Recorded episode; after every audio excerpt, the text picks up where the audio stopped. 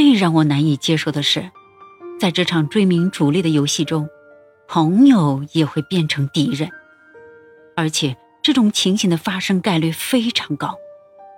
我的两位教友就曾多次无节制的欺骗我。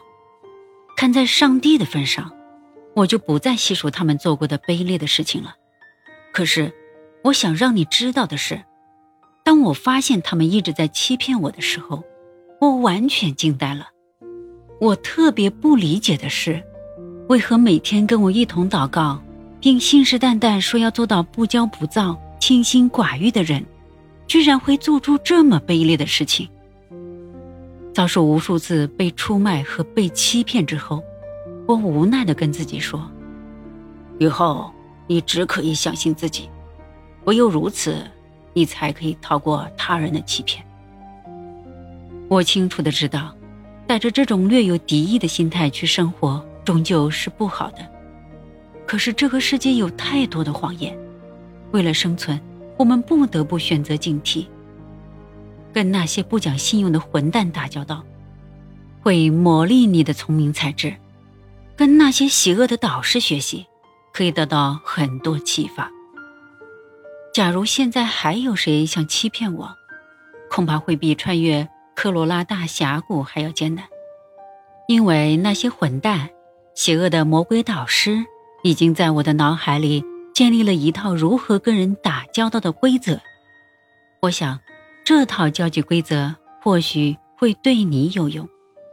只有在确保对自己有利无害的情况下，才能表露自己的真实想法。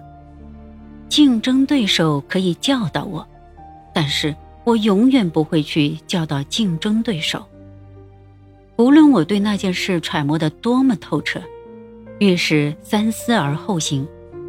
无论人家怎么催促，不考虑周全，绝不鲁莽行事。我奉行的真理是只对自己负责。我一定不会对那些要求我以诚相待的人掉以轻心，因为。他们很可能是想从我身上捞一笔。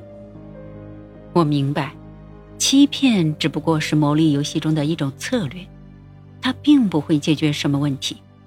可是，我更加明白，牟利游戏正在马不停蹄地向前行进，我们不得不时刻保持高度警惕。在这场尔虞我诈的游戏中，没有永恒的朋友。每个人都会是我们的敌人，因为利益至上。每个人都会优先考虑自己的利益。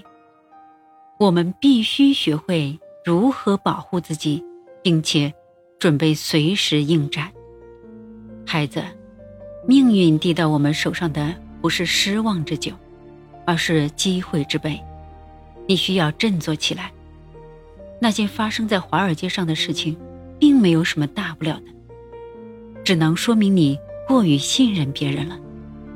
可是，你需要吸取这次的经验教训。